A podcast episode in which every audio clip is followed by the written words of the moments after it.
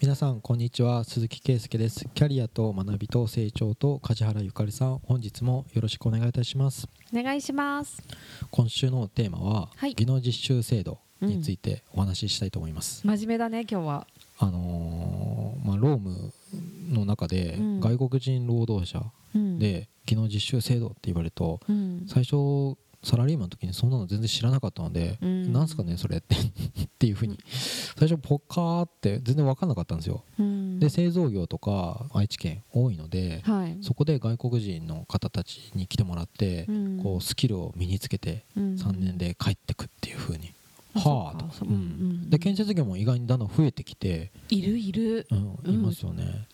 でだんだんなんかそれが中国人が昔は来てたけどだんだん中国人が来てくれなくなったとかそういう話がいっぱい出てベトナムだとかミャンマーとかなんかネパールとか そういうのが。ブラジルとかあっち系の人もいない？まあありますね。いますね。うん。いますね。お欧米っぽい外見の人が結構いる、うん。で英語じゃないみたいな。うん。うん。こう入隊者の手続きとかしていると材料カードとかいっぱい見るんですよね。うん。でこのあの技能実習制度っていうのが、はい。えー、と何年ぐらいやってたの90年代に作られて要は人手不足を解消するっていうことを、まあ、大っぴらに言わずに、まあ、要は技術提供をしますみたいな日本は。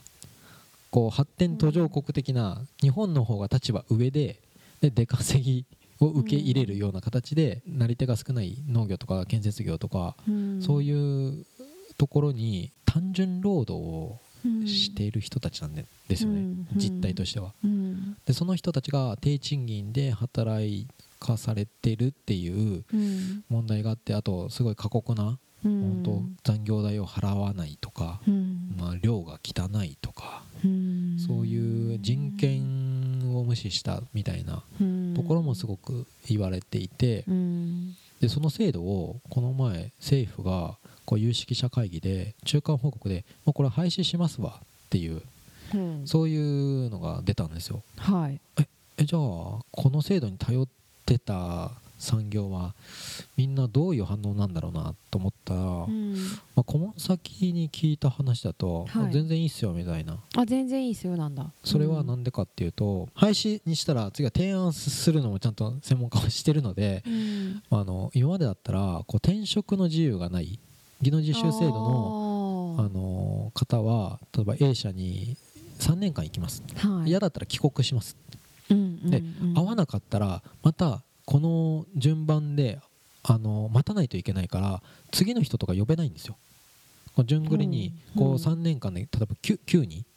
1年で3人迎えることができます、うん。でもその ABC の子たちが合わないって言ってすぐ帰国しますって言ったら、うん。次に DEF の方に代わりに入れたいですって言ったら、うん。1年で来ることができるのは3人なんであの新しく補充はできませんよっていう。じゃあその間は何もなしっていう。なしです。うんうんがうん。最大すごい定着してるのは 9, 9人までだよとかなんかそういう制度なんですよ。うん。でコロナでそれこそあの帰れなかったりとか新しい子が来なかったりとかしてすごいその制度が歪みを生んでたりとかするしううんんと変なブローカーとかが転職の自由が利かないとか言いながらうん。実習生になんかこうどこからのネットワークか分かんないけどもう違うとこに行こうぜって言って東京のウーバーイーツにどんどんみんな流れていったとか。へえ。だからそれえできるの？いやそれはもうあの警察に届け出るみたいな事例になっちゃうんですよ、へでもなんか部屋の寮の中でうん。俺ウーバーで働こうと思ってるって言った2日後にあいつ消えましたとか。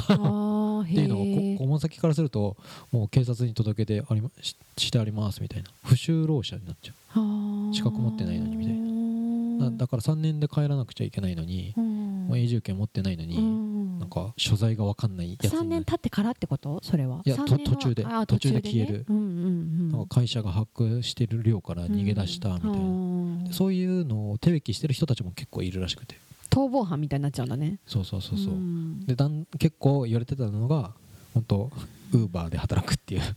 ウーバーって身分証明ないそんな偽造いっぱいするでしょ。そうか。いくらでも渡してくれると思いますよ、なるほど、うん。でそういう問題もいっぱい抱えてて、うん。じゃあ、まあ、そもそも低賃金で単純労働させてるだけだからそのスキルアップのために、うん。あの来させてるって言っても、現場としてはこの作業だけじゃなくていろんなこともやってほしいとか、ってうん言ったけど法律で定めている技能実習制度の方たちができる作業っていうのはもう法律ではこれしかないよとか決めちゃってるから、まうん。あ制度としてはつ使いにくいしいろんな問題をはらんでたから、うん。まあ、廃止をしてうん。今度から分野を広げますとか転職の自由を与えますとか、そういう方向に持っていくって言ったら顧問先としてはいいじゃんって言ってでうちも合わない子で、まあ、それはマッチング面接とか、うんそのテレビビデオとかでも一応見るけど、向こうのコーディネーターがこの人がおすすめですって言って面接をしてうちも通訳を挟みながら中国人とかベトナム人の方に、あのうちも面接するけど来てみたらお金もっと欲しいとか言っていやでもこれ以上働けないよとか言ってあと割り増しもかかるし深夜まで働けないよ。出稼ぎで目標額これぐらいあるからもっと働かせてほしいとか 言ってくるから、うん。いやいや働けないよとか今働き方改革だからって。出稼ぎに来たのにそんなこと言われたらどうするのとか言って。これミスマッチがあるなみたいな。副業もできないしね。できないし、で3年間目標で300万円貯めるからとか言って社長お願いもっと働かせてとか。そう本当にそういう話らしいんですよ。っってなるとやっぱそれは、うん、せ制度の歪みだったから、うん。あのーまあ、うちはここまでだよとか、それを分かった上で来てもらったりとかうちに合わなくて辞めてった人じゃあ他のと実習制度を受け入れててもうちは賃金安いから魅力がないとか言ってるんだったら、うん。こっち顧問先としては魅力を出してうちに来てくださいとかいうふうに流動化していくんだったらいい会社を目指していい環境を作っていけば制度以上今までの制度以上の人数を抱えることができるとかだったら全然工夫のしがいがあるからそれはウェルカムだよっていうふうに言もってと呼びたいってこと？呼びたい。うん。国として？なんでかというと結構日本人がやらないからうん。人気がないからうん。外国人の方たちがすごいやる気があって稼ぎたいです、うん。でどんな仕事もしますっていうのは、うん。まあ、そこまで言ってないと思うけど、ううん。んまあ、例えば建設業とかうん。農業とか製造業とかこう日本人がやりたくない仕事をやってくれてるうん。人たちとして、まあ、制度を変えながらでもやらないやっていかないとうん。なり手がいない。うん来たい人がいなくなってきてるってこと？ネットで言ってた話なんですけどはい。EU を離脱したイギリスで、うんまあ清掃業とかうん郵便の配達の人が今まで外国人労働者に頼ってたらしいんですよ。それがうんが EU 離脱したからそういう労働者がいなくなっちゃって、うん。でイギリス人はなんかその清掃業とかしたくないらしくてそれで結構街がよ汚くなってったとか、うん。ゴミの回収もなんか週2回が週1回になってしまったとか。なんかそうなってくる。うん。ってなると日本の若者がもう建設業なんか働きたくないっていうふうにうん。思ってて、うん。でも知的労働でなんかこうスキル学歴ある人がって言ったら、うん。そういうのは全部 AI にとって変わるんですけどってなったら、実はブルーカラーの福祉とか絶対的に人間うん。ロボットじゃ無理だよねっていううん。物流とか、まあ、別にドローンでもいいんだけど高速道路インフラを整備もう一回うん。修繕するっていうのは明らかに人のマンパワーが必要でって言ったら、うん。そこはもうみんな団体は外国人労働者に頼るしかないって分かってるからうん。どんどんなんか広げてくれみたいな。実習制度を変えてくれとかうん。分野を広げてあと宿泊業とかベッドメイキングとか、ああいうのももう日本人がやらなくて外国の方たちがやっている。うんでももうそんなの日本人やらないといけなくなってきそうじゃない？そうなんだよ。じゃあ何すんのみたいにの残った仕事？なんかいつまで上から目線なんだろうって今うん。聞きながら思ってたけど。そう。安いからうん。みんなやりたくない。安いからイメージとかもあるよねきっとなんか。私がやる仕事じゃないとかなんかさニートずっとやっててでも働く気はあるんですみたいな人とかで、そういう人いるイメージあるけどだって日本失業率低いじゃないですか、うん。仕事はあるんですよ、うん。選んでるんですよねみんな。そうそうそう選んでる。でもまあ若者からしたらいや募集なんてなんか清掃業とか建設業とかうん。警備員とかばっかりじゃないですか、あそう言われるとそうんそうだねみたいな。うん。そうなんだよね。でもなんかいろいろ今見てると制度が変わるのがまだ出てないから何とも言えないけど、今の働き方でも結構問題があるはあるよね。そのありますよその制度に問題があるっていうのもそうなんだけど、うん。外国人が入ってきてることによって、うん。いろんな犯罪が起こってたりとか、そういうのもあるよね。とあの反対派っていうのはやっぱり外国人がうん。参政権持ってうん。なんかそれで日本日本の人口を増やそうとしてるのかとかなんか言特った時にうんそうだね。ごめん。だってせ政治家が30年間おちゃんと子育ての政策をきちんとやらなくてうん。今人口減少って言ってるから。じゃあ移民政策だっていうふうにうん。言っててもう本当に大概にしろよみたいに。うん。なんか一部でさすごい中国の人たちが入り込んでどうのみたいな話とかあるじゃん、はいはい。なんか普通にこれ陰謀論みたいな感じで書いてあるけど、うん。怖くないって思うよね。中から。まあ実際になんか中国いろんなところで捕まえてますよね。そうであの日本人のふりして議員になってとか、ちょっとずついろいろ出てきてるの怖って思うんだけど、なんかそういう外国人に慣れてないっていうのがあるじゃん。移民の国じゃないから、うんうん日本は。っていうのあるけど普通にでもやっぱなんか国民性変わりそうだよねなんか。その働きやすい環境で働きたい人が働ける環境はいいなと思う一方で、なんか常識が通じない人が増えるわけじゃん。その日本の中の。うん。なんか今見てるニュースでもさ、イスラム教の団体がうん。に基本的に日本って仮想じゃん。うん。だけどイスラムは土葬なんだって、そういう場所を作れって言ってるとか、うん。でそれもなんかそういう人たちを呼んできてるから、うん。日本が作るべきだみたいなうん。ことを言い出してそれをまたもし認めていくと、うん。またどんどんなんかいろんなルールができてきてうん。統制できなくなるんだろうなっていう気がする。うん。からちょっと怖いなとは思う。なんか日本に来たら日本のルールとして決まってる部分従いつつ、うん。お互いに暮らしやすいようにって協力するのはいいと思うんだけど、うん。なんかそこのルールまで変わってくるとえ土に人埋まってんのってなるじゃん例えば、こ怖くない？ちょっと。ゾンビ映画みたいな。うんみたいになんかちょっとイメージがうんそこも心が狭いと言われればそうかもしれないけどちょっとなんか仮想が普通って思っちゃうと。調和してるっていう。うん。日本人はなんかこう人様に迷惑かけないようにってうんそうだ育ってきねたけど、うん。まあインドとか中国なんてもう例えば主張してなんぼみたいな。汚い国みたいにうん。これ清掃行き届いてないやんとかうっんていうなんかカルチャーショックいっぱい受けるじゃないですか、うん。でもね日本がねこう人口少なくなってなんか移民に頼らないと経済が成長しないみたいなうん。ことになったのが全ての元凶なような気もしますけど、ね。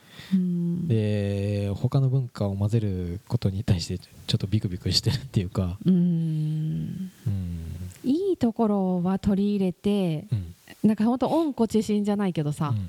そういうなんかいいものを大事にしてってほしいから、うん。何でもかんでも外国文化取り入れて日本も変わらなきゃってなんか問答無用に全部変わっていくのは怖いよね。歯止めをちゃんとさ聞かせてコントロールしてくれる人がいればいいんだけどうん。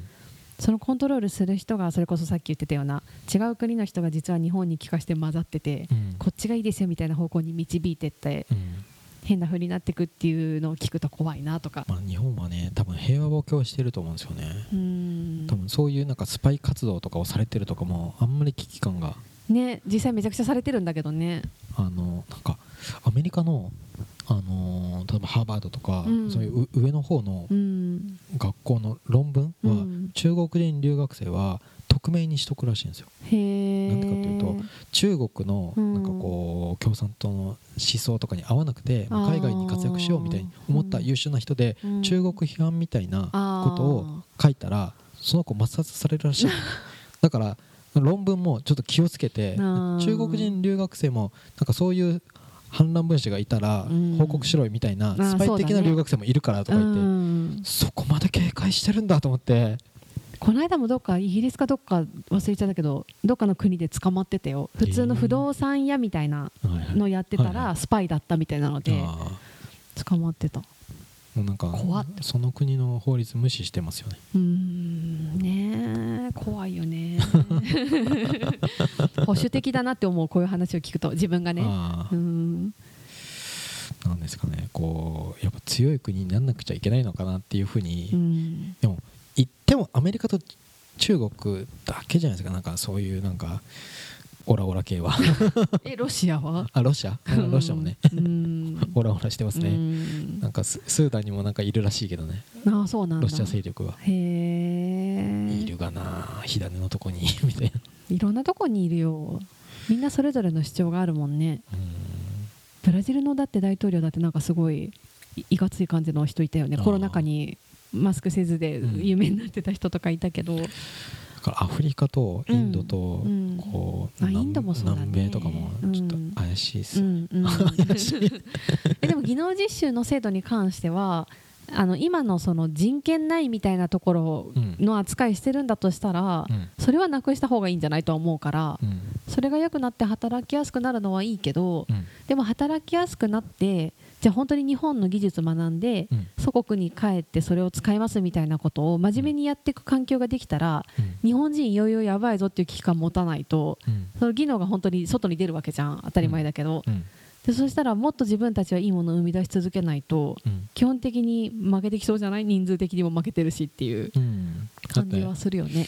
モチベーションとか出世意欲にかなり差があるじゃないですか。ねすごいよね。学んだことガンガン生かしますみたいなことの他のアジアの人たちに比べて別にみたいな。そうなんか本当にさあの働く意義があるじゃん。家族のためにとか、うん。なんかみんな平和だもんね日本は、うん。だからそこまでなくてもふわふわ生きていけちゃってるから。うんそこだよね。そこは大きいよね。いやどう？もう僕は諦めてるな。え？えいいんじゃない？自分が外国人労働者になるかもし緩やかにれない衰退すればみたいな。うーん。外に出て働きたいって思って外出てったら外国人労働者だもんね、うん。自分が。うん。ね本当そうだよね。いや全然いいですよ。ねでもなんかぜ別に全然いいかと思っちゃったね今。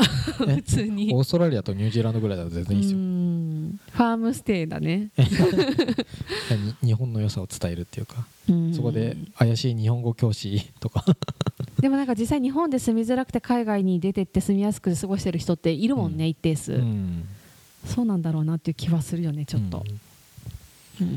久々にこのロームネタをうん入れましたけど、えこれどうすればいいの？え技能実習制度、うん。いやもう日本人がやる仕事を、うん。なんかこう将来的に本当に何が残ってるっていうふうに本当に考える、ねまあ、IT の分野うん。あと医療とか福祉の分野、うん。あと製造業の請負的なのが残るんじゃないかなっていうふううにん。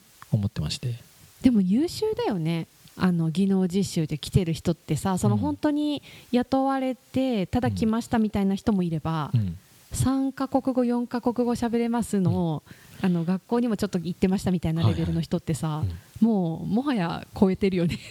すごいよ。ねすごいよなんかえエねリートのき基準がなんかやっぱ日本ちょっとそうなんだって。エリートの基準が違うんだって。本当に。どうします？東大と 兄弟以外は？あみたいな状態に。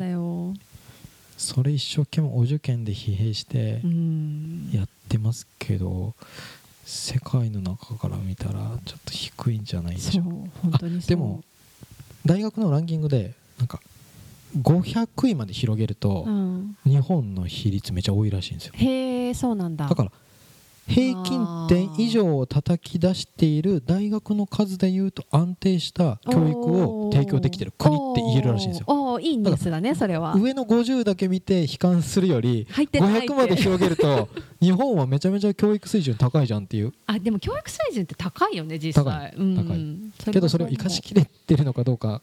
そうなんだよね。っていうなんか中学生ぐらいまでのピサだったっけ？なんかあの理系の学力の試験測るやつは理系の数値がめちゃくちゃ高いんだよ日本、うん全国的に見て、がいつの間にか生かされず論文とか新しい発明ノーベル賞ものはなぜか日本でなかなか生まれないみたいなうん感じらしいけど小学生中学生ぐらいまでは日本はかなり理系の出来がいいっていう風に出てるんだって、それはね、うん。医者の採用試験とか女性落としてたりとかもう本当何ちまちまやってんのって感じだよね。育休取られると困るからとか言って、本当だまあ、よねバカなんじゃないのかなって、ね本当だね。